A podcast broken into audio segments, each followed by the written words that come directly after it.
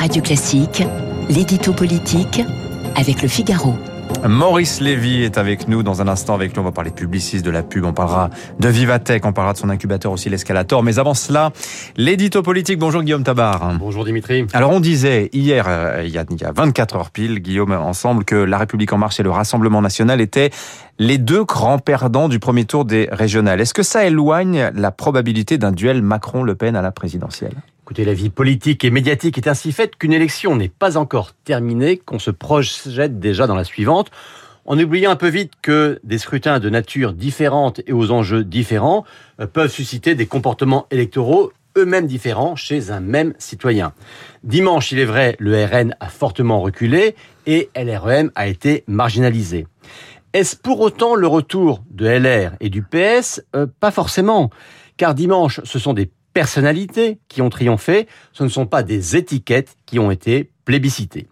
Alors la question que l'on peut se poser, donc de savoir si l'on est entré dans une nouvelle forme de clivage avec d'un côté euh, des partis portés par un leader fort mais sans relais locaux crédibles, LREM et le Rassemblement national, et de l'autre des amicales d'élus puissantes localement, mais sans incarnation nationale crédible, à savoir la gauche et la droite telles qu'on les a connues jusqu'en 2017.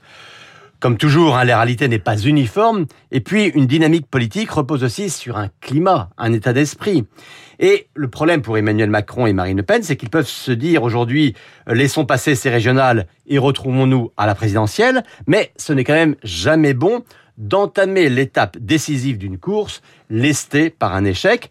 Et donc cela va redonner mécaniquement de l'énergie à tous ceux, et ils sont nombreux, qui ne veulent pas d'un nouveau face-à-face Macron-Le Pen. Alors comment le chef de l'État peut-il réagir à cet échec de dimanche? Écoutez, la faiblesse d'Emmanuel Macron, on le disait, c'est son absence de relais politique, mais sa force, c'est lui-même et seulement lui-même.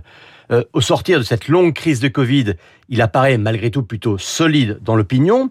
Donc, pour tourner au plus vite la page de cette nouvelle séquence électorale désastreuse, il doit recréer un élan par son action et sortir au plus vite des petits jeux tactiques euh, dans lesquels il a semblé un peu trop se complaire ces dernières semaines. Et relancer son action, ce n'est pas uniquement refaire un tour de France et multiplier les déclarations, mais conduire d'authentiques réformes. Euh, il doit retrouver la capacité d'entraînement de ses débuts, mais on sent quand même que pour l'heure, hein, il hésite sur la nature et sur l'ampleur des réformes à mener. Et cette raison, cette hésitation, pardon, peut être une chance pour la droite si celle-ci, à son tour, ne s'abîme pas dans des querelles de procédure hmm. trop longues sur le choix de son candidat. Bon, et en ce qui concerne Marine Le Pen maintenant ben, Elle, son défi, c'est de ne pas repartir à la case départ.